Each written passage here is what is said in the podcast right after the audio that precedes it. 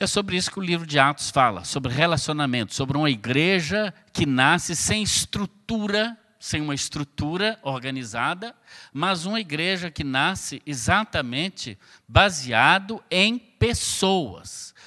E parece que ao longo dos anos, ao longo do tempo, nós perdemos esse contato de pessoa para pessoa e pensamos hoje na igreja muito mais como um empreendimento, muito mais como uma, uma organização do que um organismo. E a igreja é corpo de Cristo, nas palavras do apóstolo Paulo. Ela é organismo vivo que precisa cumprir o seu propósito. E é essa igreja ainda mais viva que nós queremos ser no nome de Jesus.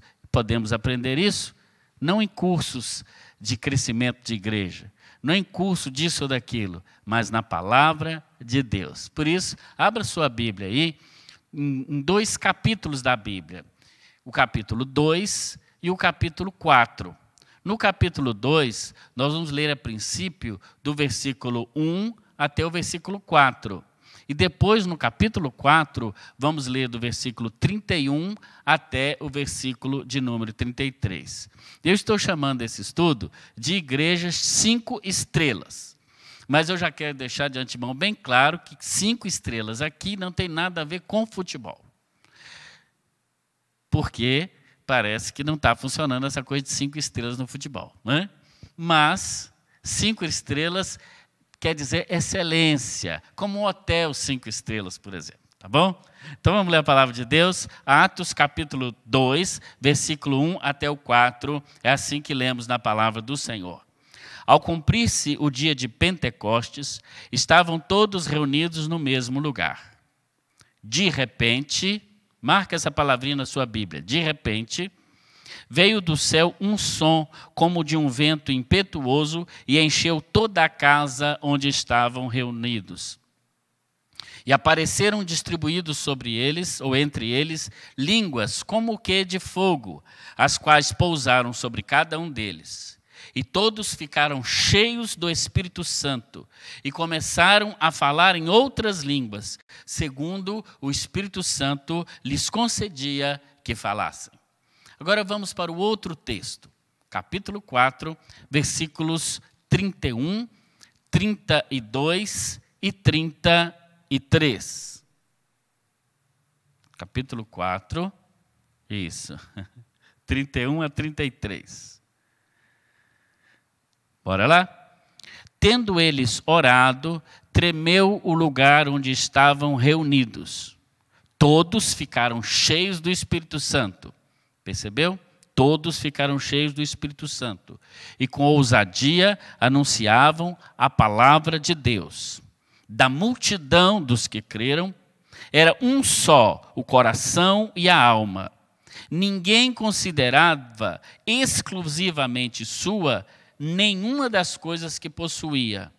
Tudo, porém, lhe era comum.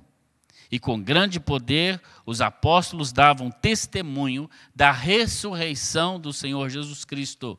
E em todos eles havia abundante graça. Palavra de Deus, palavra maravilhosa, em nome de Jesus, que Ele possa realmente abençoar o nosso coração e a nossa alma. Queridos, é lugar comum de que todos os, os pastores e líderes têm pregado sobre a necessidade de um uma crise vem sempre antes de um grande despertamento espiritual para a vida da igreja. Foi assim com a reforma protestante, foi assim com os avivamentos na Inglaterra, não é? E cremos que tem sido assim também nas páginas da Bíblia. E por que não nos nossos dias? A igreja de Jesus Cristo aqui está passando por uma grande crise.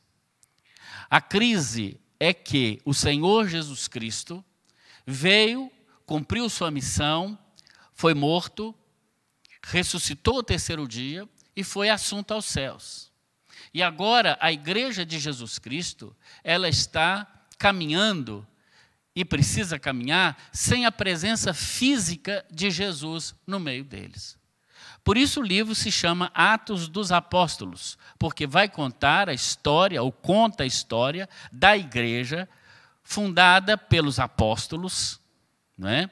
cuja base, é, é claro, é Cristo, mas fundada pelos apóstolos, né?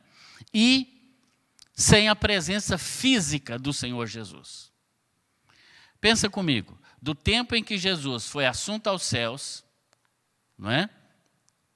Na, no domingo é, de Páscoa, não é? que nós chamamos assim, até o período em que Atos 2 acontece a descida do Espírito Santo, que havia sido já profetizada, prometida pelo Senhor Jesus em João capítulo 14, não é? Ele diz: Eu irei e virá um outro consolador, o Paráclito, aquele que está junto. O consolador seria exatamente o Espírito Santo.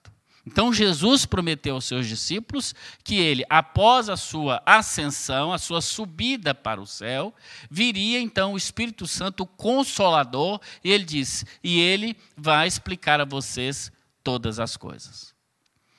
Portanto, nesse período entre a Páscoa e a vinda do Espírito Santo, nós temos 50 dias. 50 dias. Ou seja, por isso, essa festa que acontecia é, nesse tempo, 50 dias depois da Páscoa, era chamado de Pentecostes. Vem da palavra grega penta, que é cinco, não é? nós sabemos bem disso, porque o nosso futebol é pentacampeão, ou seja, foi cinco vezes campeão. Então, 50 dias depois da Páscoa, os judeus comemoravam a chamada festa do Pentecostes. Era uma festa muito importante que se dava principalmente em Jerusalém e muitos judeus de várias regiões do mundo conhecido de então vinham para Jerusalém para festejar o Pentecostes, que era uma festa e ainda é no meio dos judeus uma festa muito importante no calendário judaico. Mas a igreja está em crise, porque Jesus há 50 dias morreu, foi para o céu e deixou os discípulos sozinhos. Portanto, esse é o quadro que nós temos aqui em Atos 2. Não é? Um quadro é, de crise, mas é num quadro de crise que o Espírito Santo ele age na nossa vida e reaviva em nós todo o desejo nosso pela presença, pelo poder e pelo propósito do Senhor. Pois é num tempo de crise que Deus, muitas vezes, nos faz vivenciar grandes surpresas de Deus e grandes surpresas de Deus para a nossa vida acontecem. Né? Portanto, essas surpresas de Deus, elas se dão a partir da obediência que nós temos a Deus. Obediência à direção de Deus. Eu fico imaginando, irmãos, o que os discípulos, o que os apóstolos faziam naquele período em que Jesus, ele, é, depois de ser assunto aos céus, o que, o que eles fizeram nesse, nesse período. Seria interessante a gente pensar um pouco sobre isso. Né? O que, que os discípulos fizeram? Imagina uma reunião daquele pequeno grupo, multiplicador dos discípulos, né? eram 12. Ao invés desse grupo multiplicar, ele reduziu, porque um saiu, o Judas. Ficaram só 11. Eu imagino como devia ser a reunião desse povo. Tudo indica que ele se reuniu no lugar chamado cenáculo, que era o mesmo lugar onde Jesus realizou a última uh, ceia com os discípulos, não é? E ali naquele mesmo lugar os discípulos continuaram reunindo e eles faziam isso todo domingo. Por que eles faziam isso todo domingo? Porque foi o dia da ressurreição de Cristo. Portanto, uma coisa já fica clara aqui. Os primeiros discípulos de Jesus, logo após a ressurreição que se deu no domingo, eles se reuniram aos domingos. A Bíblia diz que eles se reuniam no primeiro dia da semana e não mais como os judeus que se reuniam no sábado. Alguns tentam ligar a história dos cristãos reunindo aos domingos à história do paganismo, que era o dia do Deus Sol. Inclusive, na língua inglesa, domingo é, Sunday, ou seja, o dia do sol. Mas não. Biblicamente, os primeiros cristãos se reuniam no domingo porque foi o dia da ressurreição do Senhor Jesus Cristo. E assim se reunindo, eles também experimentaram uma grande bênção de Deus na vida deles, tão somente porque eles resolveram obedecer à direção de Deus. E qual foi a direção de Deus? Qual foi a direção de Deus? Está lá em Lucas 24, 49. Não é? a, a direção do Senhor Jesus foi o seguinte: esperem em Jerusalém até que do alto vocês sejam revestidos do poder. A ordem de Deus para os discípulos foi esperar em Jerusalém. E foi isso que eles fizeram. Talvez eles estivessem com o coração tão cheio de, de, de, contar aquelas bênçãos, os milagres de Jesus, falar de Jesus para os outros, que eles já queriam sair imediatamente. Mas eles se lembraram da palavra do Senhor em Lucas 24, 49. Esperem em Jerusalém, até que do alto vocês sejam revestidos de poder. E era isso que eles fizeram. Olha para você ver o, o versículo 1 do capítulo 2 que lemos. Ao cumprir-se o dia de Pentecostes, eles estavam reunidos no mesmo lugar. Que lugar que é esse que é o mesmo lugar? O cenáculo, o lugar onde Jesus realizou a última ceia. Era ali que eles se reuniam. Era uma casa, não é? Aquela casa onde Jesus reuniu é, para celebrar, não é, a, a, última ceia com os discípulos. É, em Atos 1 também, cap, é, versículos 4 e 5, vemos então essa mesma é, versículos 4 e 5, vemos, vemos também essa mesma orientação do Senhor sendo obedecido pelo, pelos discípulos do Senhor Jesus Cristo. Não é? Ou seja, eles sabiam que precisavam esperar em Jerusalém até que do alto fosse revestido do poder. E era assim que eles fizeram, estavam reunidos exatamente é, em Jerusalém esperando. Agora eu fico pensando, né? O que, que Jesus queria é, trabalhar na vida daqueles primeiros discípulos, deixando eles sozinhos, sem a sua presença física e sem a presença espiritual do Espírito Santo?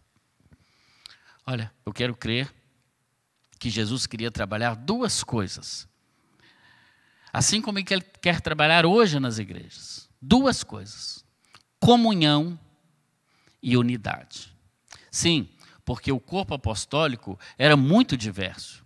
Nós temos ali, por exemplo, no grupo dos apóstolos, Mateus ou Levi, que era cobrador de impostos. Lembra-se quando Jesus passou e ele estava cobrando impostos e Jesus disse: "Segue-me", e ele deixou tudo e o seguiu?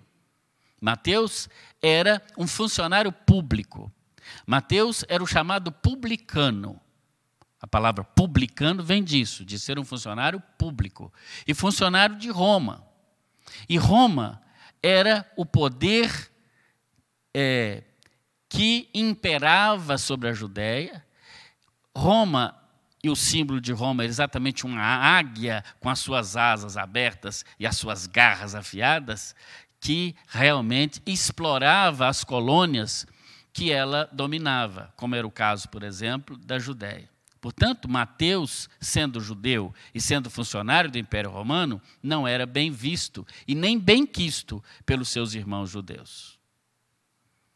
Simão, chamado o Zelote, por sua vez, era de um partido político contrário ao de Mateus, porque ele, e ele era chamado de Zelote, essa palavra Zelote vem do grego zelote, que quer dizer aquele que zela por alguma coisa. E o que, que ele zelava? Ele zelava para que a sua nação, não é? para que os judeus pudessem ter a sua nação independente. Sonho esse dos judeus que só se concretizou recentemente na, no século XX, né, meados do século XX, depois da Segunda Guerra Mundial, em 1948, quando Israel se tornou então um Estado independente. Mas veja que desde lá de trás, os israelitas queriam ser independentes. Simão, então, o Zelote, não Simão Pedro, Simão o Zelote, ele era de um partido oposto, porque ele era um partido nacionalista, que queria que Roma fosse embora. Percebem como essas duas, é, é, é esses dois extremos sociais e políticos, eles tinham que conviver em harmonia no corpo apostólico? Sim, porque na igreja do Senhor Jesus não pode haver diferenças na igreja, não. Claro está que cada um de nós podemos ter a nossa, o nosso partido político, a nossa ideologia política, não há problema nisso. Aliás, nós, como cristãos, devemos sim ser participantes da política. Mas o que não se deve, no meio do corpo de Cristo, é sermos partidários e, por causa disso, não termos comunhão uns dos outros. A política, a classe social, o, o, o diploma universitário ou de pós-doutorado, eles não diferenciam ninguém na igreja de Cristo. Porque o que nos une na igreja do Senhor não é ideologia, não é status social, não é conta bancária, mas o que nos une é o sangue do Senhor Jesus Cristo derramado na cruz. Por isso, nós nos chamamos uns aos outros na igreja, não de professor tal, nem de doutor fulano, nem de coronel ciclano, mas chamamos uns aos outros simplesmente de irmãos. É assim que nós nos chamamos.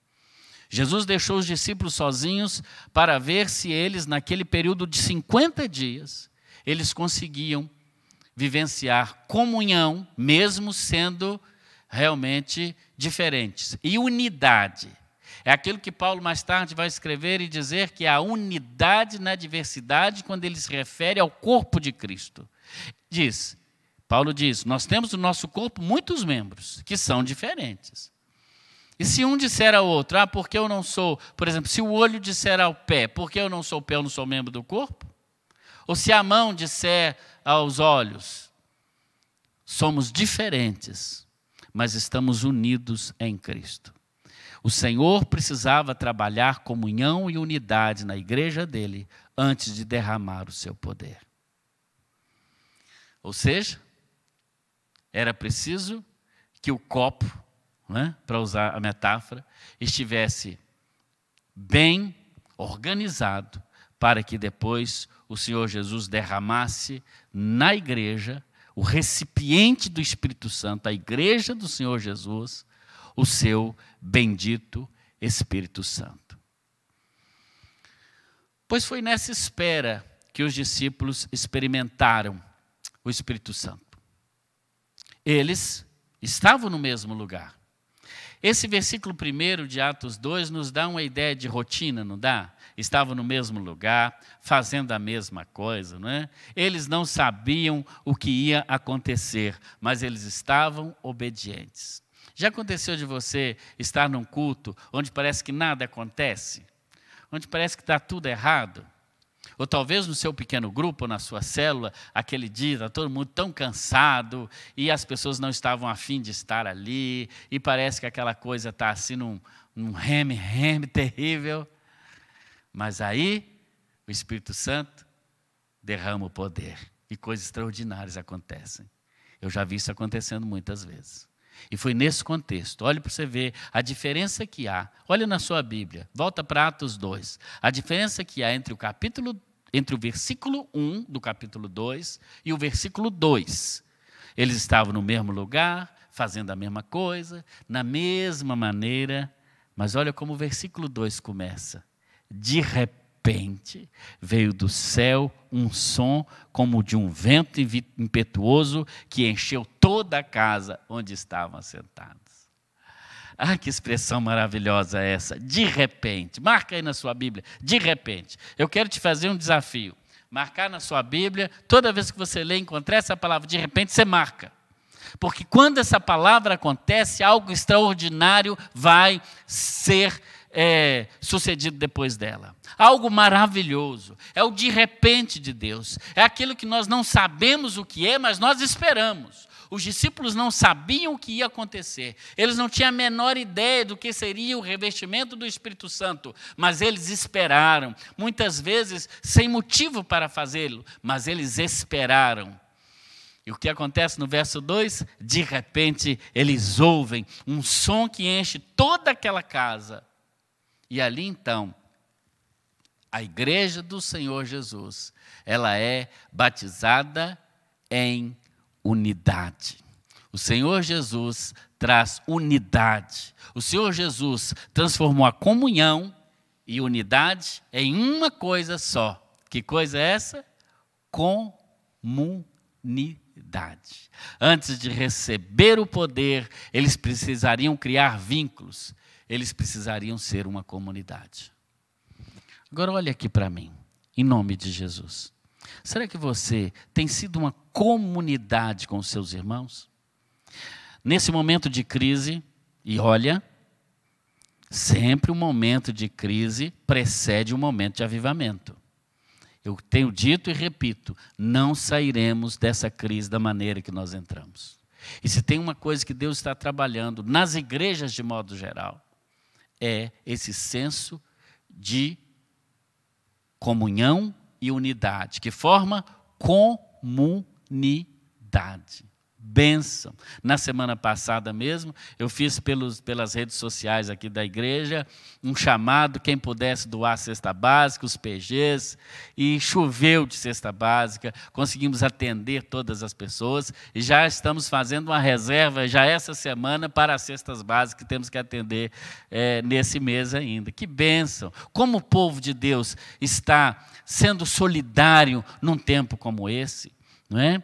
Como as pessoas estão solidárias. A crise, ela traz resultados bons. A crise dos discípulos trouxe para a igreja unidade e comunidade, e como consequência, a igreja foi batizada no Espírito Santo, recebeu o poder de Deus, porque a obra do Senhor, ela não é feita na força da carne, ela não é feita na boa intenção, ela não é feita na eloquência humana, ela não é feita de boas estruturas físicas, mas ela é feita, sobretudo, por graça e no poder do Espírito Santo de Deus. Portanto, a igreja aprendeu a ser comunidade, né? ser comunidade, né? porque eles esperavam em orações e súplicas, diz Atos capítulo 1, versículo 14. Eles perseveraram unanimemente em oração e súplicas. Sabe o que acontece depois de um tempo de oração? Poder de Deus. A oração é imprescindível para a igreja. A igreja que quer ser uma igreja relevante, bíblica, abençoada e abençoadora, não pode prescindir da oração e das súplicas. Deus está nos chamando também para um tempo como esse, para ser um tempo de oração e súplicas. Um tempo onde Deus vai trabalhar muito na vida das pessoas. Portanto, a obra do Senhor, ela é feita no poder da oração, no nome de Jesus. Que bênção! Que bênção. Antes do Pentecostes, os discípulos já buscavam unânimes ao Senhor. Eles não se arriscaram a ir na força da carne, mas eles buscaram ao Senhor e o Senhor os abençoou. Em nome de Jesus. Agora, aquela comunidade, irmãos queridos, também era uma comunidade que experimentou as surpresas de Deus.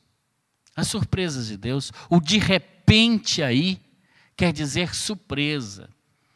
Porque a nossa vida cristã não pode ser uma mera rotina. Eu perguntaria a você: que surpresa Deus fez com você essa semana? Que surpresa Deus fez? Né? Mas isso necessariamente não é essa igreja. Tem uma igreja com muitos eventos, não é? com muito, com uma agenda superlotada. Isso não faz da igreja uma igreja que experimenta Deus. Isso faz da igreja uma igreja ativista. E muitas vezes nós somos tão, estamos tão envolvidos em fazer coisas para Deus que nós nem sabemos o que Deus quer mesmo de nós e não cumprimos o propósito de Deus na nossa vida, que é ganharmos almas para Jesus. Muitas vezes fazemos tantas coisas. E olha para você ver. Agora, nesse tempo, muitos dos programas da nossa igreja mesmo, que já foram aprovados na agenda, não estão acontecendo. Acampamentos foram desmarcados, a escola bíblica presencial não está acontecendo, muito embora é, nós estamos dando o estudo bíblico, né? mas não está acontecendo da maneira que nós planejamos. E tantas outras coisas. Sabe, irmãos, Deus está trabalhando na nossa vida como igreja também. Eu dou graças a Deus por estar aqui nesse tempo.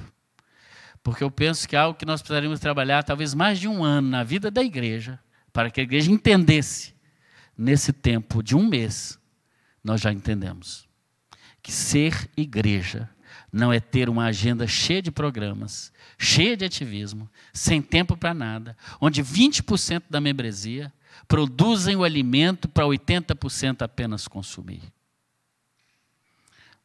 Mas ser igreja é termos comunidade, é nos preocuparmos uns com os outros, é abençoarmos a vida uns dos outros.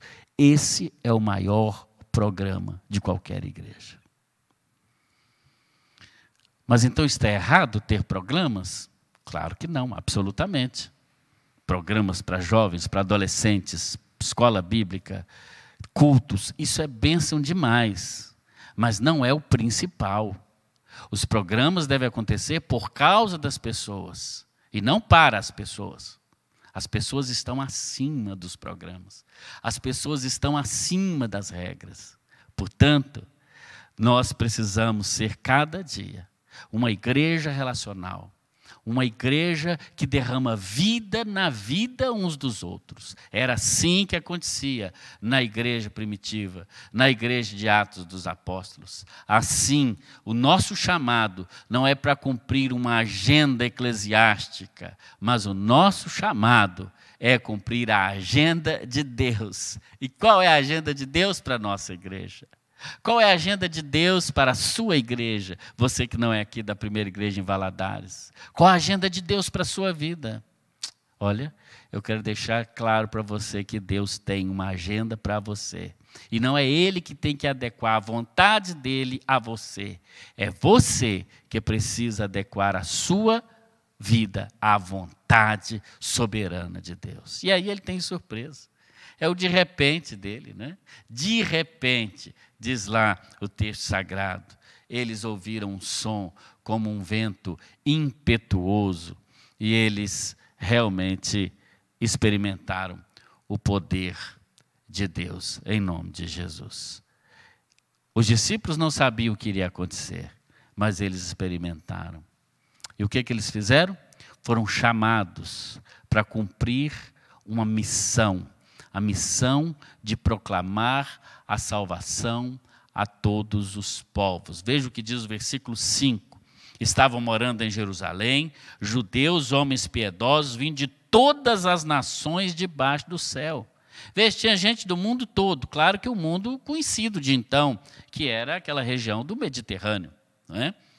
Assim, quando se fez ouvir aquela voz, ou seja, os discípulos, eles começaram, quando ouviram aquele som de, de, de, de, de um vento impetuoso, o versículo 3 diz que entre eles foram distribuídas línguas, idiomas como que de fogo. A palavra línguas aí é a palavra grega glossa, daí vem a palavra glossário, por exemplo, ou poliglota. Glossa quer dizer idiomas idiomas. E a Bíblia diz que tinham ali pessoas de todas as nações debaixo do céu. E é interessante que no versículo 9 fala inclusive o nome dessas nacionalidades. Somos partos, medos, elamitas, da Mesopotâmia, Judéia, Capadócia, Ponto, Ásia, Frígia, Panfilha, Egito, das nações da Líbia, Cirene, romanos, judeus, cretenses, árabes. Olha, gente de todo canto. Que, que acontecia? Os discípulos começaram a pregar lá no cenáculo, lá naquela casa que tudo indica, era num sobrado, no segundo piso. Era muito comum as pessoas fazerem reuni reuniões nesse sobrado, geralmente as casas daquela época, se você assistir esses programas né, de, de arqueologia que passa, aparece muito. Ontem mesmo eu assisti um desses programas, é, e as casas eram, tinham os dois pavimentos, e no pavimento de cima é onde eles faziam essas reuniões maiores. E dali eles começaram a pregar sobre Jesus, impelidos pelo Espírito Santo. Mas é interessante que os discípulos pregavam nas suas próprias línguas maternas. Ou seja, certamente eles pregavam em aramaico, que era a língua popular que todos falavam. Mas cada uma dessas pessoas de todos esses lugares que estavam por ali na rua, eles ouviram os discípulos lá de cima falando na língua deles, ou seja, aramaico, e aquelas pessoas ouviam na sua própria língua em que nasceram. Que coisa interessante. Esse é o verdadeiro dom de línguas de que fala a Bíblia. É quando uma pessoa, imbuída pelo Espírito Santo, ela fala na sua própria língua e a outra pessoa ouve na língua dela, mas são idiomas. E aí está escrito o nome dos idiomas. Não eram línguas de anjos, como querem alguns. Mesmo porque, todas as vezes que os anjos falaram na Bíblia, eles falaram na língua da pessoa que ia ouvir. Eles não falavam numa língua angelical. Os coríntios, mais tarde, parece que eles confundiram esse dom e eles falavam línguas que ninguém entendia. Por isso, Paulo, no capítulo 14, na primeira carta de 1 Coríntios, ele corrige os coríntios e diz: Olha, eu prefiro falar cinco palavras no meu próprio entendimento do que dez mil nessa língua estranha que vocês estão falando aí. E é interessante que muitos usam essas línguas estáticas que são faladas em muitas igrejas e chamam isso de línguas pentecostais. Não, o que aconteceu no Pentecostes não foi isso. O que aconteceu no Pentecostes foram pessoas falando em suas próprias línguas e outras ouvindo na língua delas. Ou seja, o Espírito Santo traduzia aquela língua e eles entendiam. E por isso, no versículo 5, a Bíblia diz que essas pessoas estavam ali, sabe por quê? Porque quando elas voltaram, elas se converteram ali, não é? no final do capítulo você vai perceber que Pedro, então, no final, faz um apelo. Não é? Se você olhar no versículo é, de número 41 do capítulo 2, depois do, do sermão do apóstolo Pedro, na língua dele, todos entendendo em suas próprias línguas, quase 3 mil pessoas, verso 41 do capítulo 2, quase 3 mil pessoas se converteram porque entender o Evangelho na sua própria língua. Agora eu pergunto: será que nas línguas que o pessoal fala por aí fora, estranhas, há conversões a partir dessas línguas?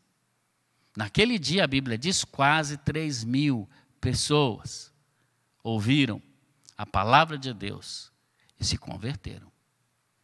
Eu creio no dom de línguas, para hoje, mas nesse dom aqui, e já ouvi testemunho de missionários no campo, que, de alguma maneira, o Senhor deu a eles condições de poder se comunicar, ainda que não através da língua falada, do idioma, mas se comunicar de alguma maneira.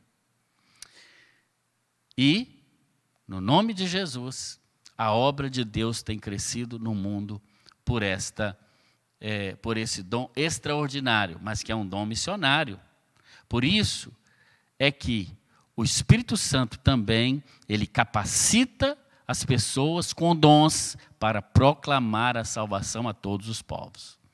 Isso quer dizer que a igreja do Senhor Jesus, desde o início, ela, ela ganha um mandato, ela recebe de Deus um mandato para pregar a todas as nações. Não é só para um grupo local. Hoje muitas igrejas estão tão preocupadas com, com o seu ensinamento, ou com a, o seu crescimento na cidade, no bairro, local. Mas e as nações, como ficam? Uma igreja local que não faz missões mundiais, ela está fadada a morrer. Por isso, nós batistas e nós aqui da primeira igreja fazemos questões não apenas de enviar nossas ofertas para missões, como vamos fazer daqui até o domingo, porque domingo será não é o encerramento da nossa campanha de missões, mas também oramos pelos nossos missionários e vamos. Aqui mesmo de nossa igreja, a irmã Andrísia não é, está se preparando para passar um ano no campo missionário, aqui mesmo na América Latina. Ela está se preparando, foi para o Rio, mas precisou voltar, está aqui em Valadares, mas tendo aulas à distância, online. Porque assim que terminar essa pandemia, no nome de Jesus vai terminar rápido, ela vai para as nações pregar o Evangelho, e a nossa igreja já comissionou e está, inclusive, orando por ela, no nome de Jesus. Portanto, o chamado, o mandato do Senhor Jesus é para as nações. Uma igreja que não tem visão missionária fora da sua paróquia, fora da sua cidade, ela está fadada a morrer. A comunidade dos primeiros discípulos nos ensina que a obra missionária é para esse tempo, no nome de Jesus. E é com esse propósito que no versículo 4 a Bíblia diz: todos ficaram cheios do Espírito Santo. Que bênção! Todos ficaram cheios do Espírito Santo e começaram a falar noutras línguas conforme o Espírito Santo lhes concedia o que falassem. Portanto, esse dom de línguas também não é um dom aprendido. Ouvi outro, outro dia de alguém que ensinava a pessoa a falar em línguas estranhas. Como você vai aprender algo que é dado pelo Espírito Santo? A Bíblia diz que ele é quem impactou a vida da igreja para que ela pudesse, através do recebimento do poder do Espírito Santo, também pregar a outras pessoas de outras nacionalidades, em outras circunstâncias. E é assim que a igreja avança. Mas no seu local, no seu país, a igreja deve pedir a Deus sabedoria para falar um bom português, no nosso caso, para falar também a linguagem das pessoas hoje. A igreja precisa falar a linguagem dos vários segmentos da sociedade. A linguagem das pessoas que são cultas, as linguagens daqueles que não tiveram acesso à cultura, a linguagem é, dos guetos, né, das pessoas que moram na rua, a linguagem dos adolescentes para os adolescentes, a linguagem dos hips. Enfim, desde que não seja uma linguagem chula, uma linguagem cheia de palavrões e de coisas que ofendem a Deus, nós precisamos aprender as linguagens do nosso tempo para sermos relevantes e termos um evangelho que faça diferença. A igreja continua. A nossa saga no, do Espírito Santo continua, porque a Bíblia diz, no versículo 46, do versículo do capítulo 2 ainda, que aquela igreja era uma igreja de duas asas, era uma igreja que voava. Ela ministrava no varejo e no atacado. Olha o que diz a Bíblia no verso 46 aí do capítulo de número 2. Diariamente, veja que a igreja era diariamente. Perseveraram unânimes no templo e partiu o pão em casa. Ou seja, eles se reuniam no templo e nas casas. Eles se reuniam em uma grande aglomeração e em pequenas aglomerações. Essa ideia da igreja nos lares, da igreja nas casas, dos pequenos grupos multiplicadores, ah, das células, isso não é coisa novidade, não, irmãos. Isso é do Novo Testamento. No nome de Jesus, o meu sonho é que quando voltarmos dessa pandemia, aqui na primeira igreja de Valadares, cada casa possa ser aberta para ser uma igreja, no nome de Jesus. Estamos aprendendo isso nesses dias. Aprendendo que as nossas casas são igrejas, em nome de Jesus. Porque Enquanto muitos estão dizendo, porque tem gente que gosta mais de ver, que prefere ver em tudo uma obra de Satanás. Eu prefiro ver obra de Deus, porque a Bíblia diz que todas as coisas cooperam para o bem dos que amam a Deus. Quantos estão dizendo, ah, o diabo fechou as igrejas? Não. Ele não tem esse poder. Porque a porta do inferno não prevalece diante da igreja. O que está fechado são os templos a igreja está mais ativa do que nunca. A igreja está aí do outro lado, cultuando ao Senhor e ouvindo a palavra de Deus. A igreja continua contribuindo com o Senhor, porque a fidelidade dos irmãos não depende de reunião. Muitas igrejas aí, chamada igreja rodoviária, vão ter problema. Sabe o que é a igreja rodoviária?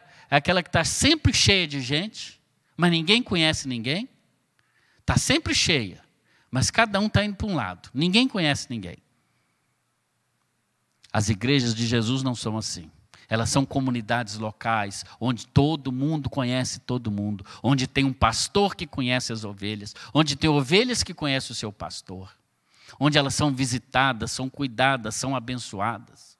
Nessa semana mesmo, nós estamos ligando para todos os membros da igreja. Não sei se vamos dar conta, a secretária da igreja está ligando, eu estou ligando para algumas pessoas. Mas deixa eu abrir um parênteses aqui. Tem muita gente com o telefone errado, tá, irmãos? Aqui na secretaria da igreja. Então a gente liga muito e não tem sucesso. Então, abre um parênteses aqui. Por favor, se você mudou de celular, mudou de telefone, de WhatsApp, informe na secretaria da igreja. Nós queremos ligar para você. Nós queremos saber como é que você está. Mas você precisa informar aqui o seu número, senão fica muito difícil. Fecha o parênteses, né? Isso é ser igreja. Tem muitas igrejas aí, igrejas rodoviárias, que os bispos, apóstolos, semideuses estão muito preocupados.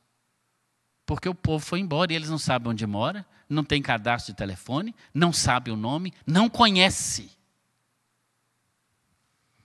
Igreja é comunidade, onde um cuida do outro, onde um, quando um cai, o outro levanta. São comunidades de pequenos grupos de até 15 pessoas, onde todo mundo sabe a vida de todo mundo, onde todo mundo se importa com todo mundo, onde todo mundo cuida de todo mundo e onde todo mundo ora por todo mundo, onde nenhum aniversário deixa de ser celebrado, onde a bênção de Deus está presente sempre. Essa é a igreja do Novo Testamento de duas asas, porque ela pode voar em nome de Jesus. Que bênção, que bênção. E por último, a igreja de Jesus é aquela que paga o preço da unidade, da unidade. E aí eu pego o 44 e o 45 ainda do capítulo 2 e depois vamos para o capítulo 4 para encerrar. A Bíblia diz no 44 e 45 que eles vendiam suas propriedades, distribuíam o produto entre todos e que ninguém tinha necessidade. Olha aqui para mim de novo, que coisa abençoada. A Bíblia diz que na igreja ninguém tem necessidade. Os pobres, a Bíblia diz, vocês sempre terão. Aliás, as igrejas evangélicas, de modo geral, é tudo de gente pobre. Um ou outro tem uma condição melhorzinha, mas nós somos tudo é pobre mesmo. E sempre foi assim. Por isso, o sustento da igreja de Jesus é um milagre. É um milagre. Mas eu quero chamar a sua atenção. Porque, mesmo sendo pobres, no meio do povo de Deus, não pode haver necessitado algum. E por que não havia necessitado entre o povo? Porque uns cuidavam dos outros. Na igreja de Jesus não pode haver pessoas que passam fome. Não pode haver pessoas que estão com falta de roupa. Não pode haver. No nome de Jesus, não pode haver. Alguma coisa errada se isso acontece. É claro também que as ovelhas não podem ficar sofrendo sozinhas, e, e esse é o problema de não pertencer a um pequeno grupo. Quando você não está ligado no pequeno grupo ou célula, você não tem comunhão com um grupo pequeno que não vai saber da sua vida. Você só vai no culto, muitas vezes senta lá na galeria, sai sem cumprimentar ninguém, vai embora. Como é que a igreja vai saber de você? Não, você tem que se unir, tem que participar das programações, dos ministérios da igreja e principalmente dos pequenos grupos multiplicadores, porque ali uns vão conhecer os outros, ali uns vão saber dos outros, ali uns vão na casa do outro e saber o que está acontecendo. Mas a Bíblia diz, agora no, no capítulo 4, né, no texto que lemos, de 31 a 33, que isso foi uma constante na vida deles. Olha o que diz, verso 32, que versículo lindo.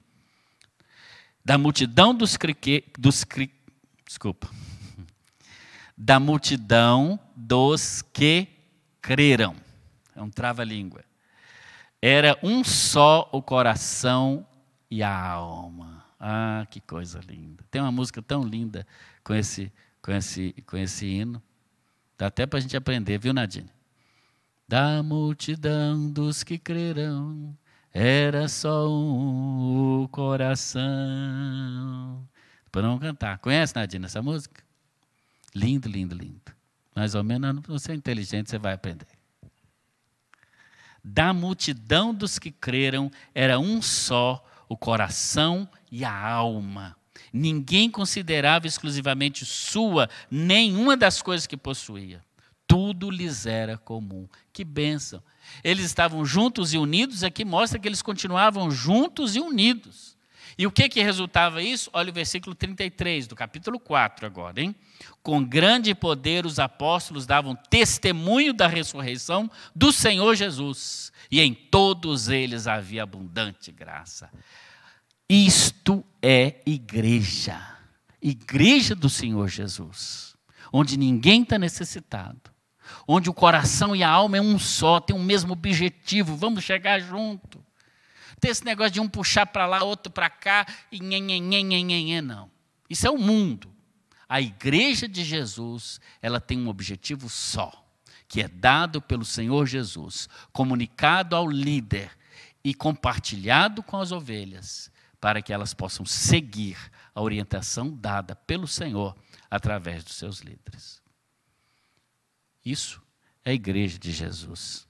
É assim que nós devemos ser. Portanto, querido, a igreja do Senhor Jesus é aquela que, como diz o versículo 47, o Senhor acrescentava cada dia os que iam sendo salvos. É essa igreja que nós aqui da primeira igreja em Valadares queremos ser. É essa igreja que o Senhor quer. E tomara, no nome de Jesus, que depois que passar essa crise, que venha um grande tempo de avivamento para a igreja do Senhor. E que nós, eu e você, façamos parte desse tempo de avivamento. Que Deus abençoe a sua vida. Em nome de Jesus. Em nome de Jesus.